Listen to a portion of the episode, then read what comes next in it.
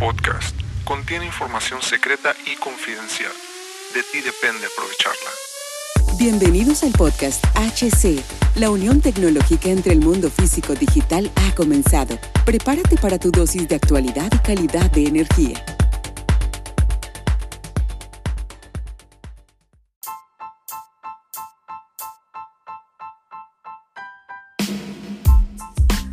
¿Qué tal amigos? Bienvenidos a este nuevo capítulo del podcast. Te saluda Hugo Cervantes nuevamente y el día de hoy vamos a hablar sobre un tema que nos han pedido muchísimo, que es acerca de los pararrayos. Así es, los pararrayos, mejor conocidos en inglés como lighting rod. Estos tipos de pararrayos, ¿para qué sirven exactamente? Porque alguna vez te, te has imaginado por qué en zonas urbanas eh, especialmente hablo de las zonas urbanas, la, mayoría de las ocasiones los rayos no afectan a la población o a la infraestructura. Entonces es gracias a los pararrayos en gran medida. ¿sí? Y bueno, ¿qué son?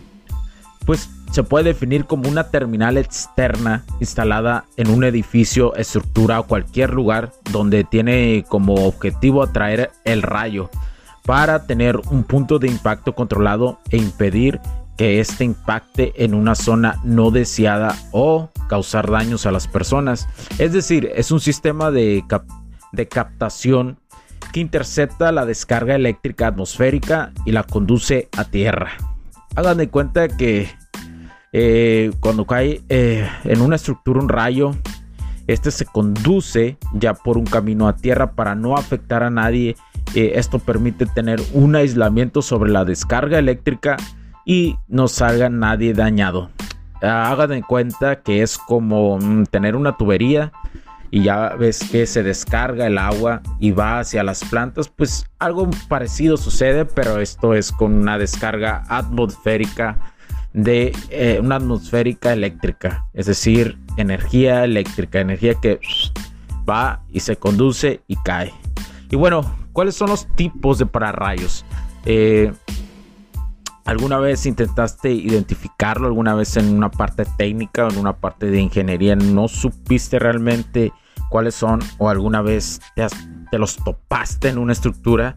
Y bueno, te voy a mencionar aquí cuatro que considero que son los tipos un poquito más usados. Claro que habrá diferencias y habrá marcas que tengan diferentes innovaciones en cada uno de ellos, pero te voy a mencionar cuatro aquí. El primero es el para, para rayos de barra simple. Se compone de una punta metálica aguzada con una altura aproximada de 2 a 8 metros arriba de la estructura que debe ser protegida. Protegida. Este pararrayos está, pues, está de alguna otra forma eh, específicamente en pequeñas estructuras o zonas como las son las torres, chimeneas, tanques, torres de agua, mástiles de antenas, etcétera, etcétera. Es decir, en pequeñas estructuras se hace cuenta que está dividido. Se pone en diferentes zonas.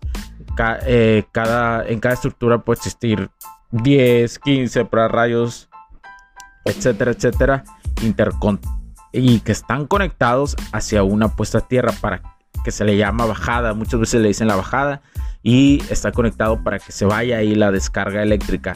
También hay otro para rayos que se llama de jaula Faraday.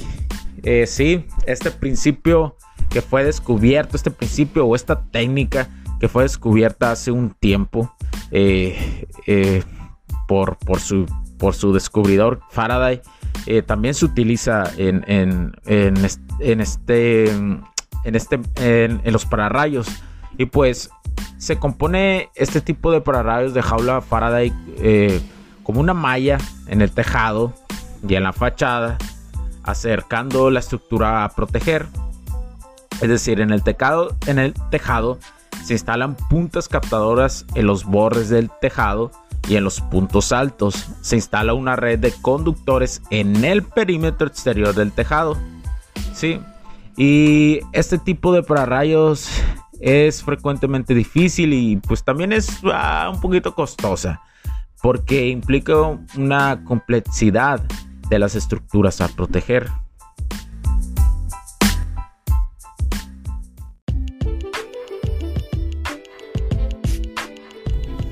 Sé que estás disfrutando de este capítulo y muchas gracias por tu tiempo. Hago esta pequeña pausa en él para pedirte por favor nos sigas en nuestras diferentes redes sociales como HC La Tecnología Crece, nosotros también, HC Distribuciones y Soluciones Tecnológicas. Y si deseas seguirme a mí en lo personal o a Hugo Cervantes, o sea, yo como... Me puedes seguir en Facebook como Hugo.cervantes y también a través de Instagram como Hipster9. Además, de nuestras páginas oficiales que también tenemos a través de toda la web para todo el mundo, hcdistribuciones.com, hugocervantesb.com. Así que sigue disfrutando de este capítulo. Chao, chao.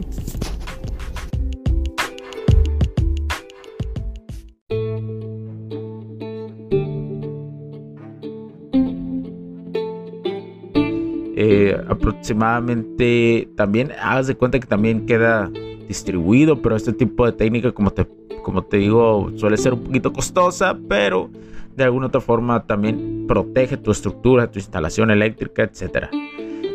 También está el pararrayos con hilos armados. Es un sistema un poco similar al de la jaula de Faraday, porque se constituye de una malla de conductores distantes de la estructura a proteger, por objetivo de evitar que, que la corriente del rayo sea en que tenga un contacto con la estructura.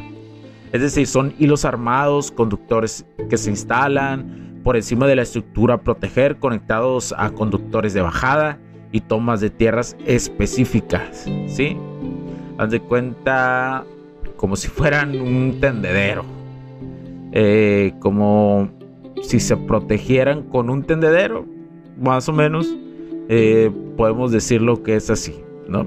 puedes proteger zonas específicas. Y bueno, por último está el pararrayo con dispositivo de cebado PDC. Es un pararrayos que permite generar la forma artificial con un dispositivo de ionización, un trazador ascendiente más temprano que un pararrayos de barra simple y así establecer pues un punto de impacto específico en la punta. La captura del impacto del rayo está, esta es más rápida que con un pararrayos de barra simple. Esta tecnología permite beneficiar de zonas de protección más largas, garantizando la protección de estructuras con dimensiones importantes. ¿Y cómo, cómo, cómo está? Eh, la instalación de este tipo de rayos es muy simple y con bajo costo y muy en comparación con las otras tecnologías. Permite proteger un conjunto de edificios con el mismo rayos permite proteger una estructura y su medio ambiente, permite la protección de zonas abiertas y se integra muy bien en la arquitectura de una estructura sin alterar la estética que muchas veces los arquitectos no les gusta eh, que se altere esa estética, ese arte que que ellos hacen, pero pues hay cuestiones técnicas que a veces sobrepasan, ¿verdad? Hagan de cuenta que es muy específico. Eh, realmente aquí no cubre toda la estructura, está en un solo lado. Eh, y digamos que es como una mini torre, se puede decir, dentro de un edificio, ¿no? Eh, la, protección es, es más, eh, pues, es muy buena, es de bajo costo y además tiene, mm, tiene, la estética la cuida mucho del, del edificio, de las escuelas, zonas escolares o cualquier estructura.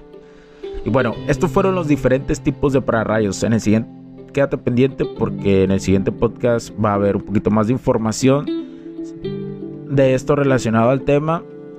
Y recuerda seguirnos en nuestra página hcdistribuciones.com o hugocervantesb.com si deseas ah, alguna asesoría sobre estos productos o si deseas un producto de estos de cuales realmente nosotros utilizamos y recomendamos a las personas que, que puede ayudar sus estructuras a a protegerlas, a protegerlas, especialmente hoy que, que pues la temporada de lluvias en el cono norte eh, está. Entonces eh, podemos brindar una asesoría a distancia, eh, porque ya sabemos que nos, que nos escuchan en varias partes de Latinoamérica y aunque no sea una zona de lluvias en algún lugar, en algún momento va a suceder y es mejor proteger la estructura, eh, especialmente porque, bueno, sale, sale mejor prevenir que después lamentar. Y bueno, recuerden Pueden escribirnos a hcdistribuciones.com, hugocervantesb.com para la asesoría en donde quiera que te encuentres. Mi nombre es Hugo Cervantes, HC Distribuciones y Soluciones Tecnológicas, porque la tecnología crece nosotros también. Chao, chao.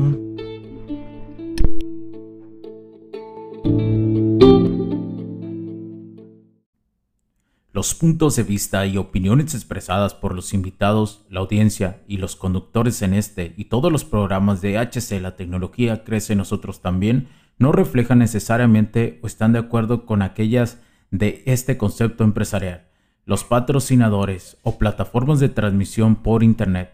En estos tiempos controversiales creemos que el derecho a la libertad de expresión y el derecho a la libertad de prensa y acceso a la información conferidos a nosotros en los artículos 6 y 7 de la Constitución Política de los Estados Unidos Mexicanos y la primera enmienda de la Constitución de los Estados Unidos de América, son absolutamente esenciales para la sobrevivencia de nuestras naciones. Esta sesión se acabó y ahora es tu turno de tomar acción masiva.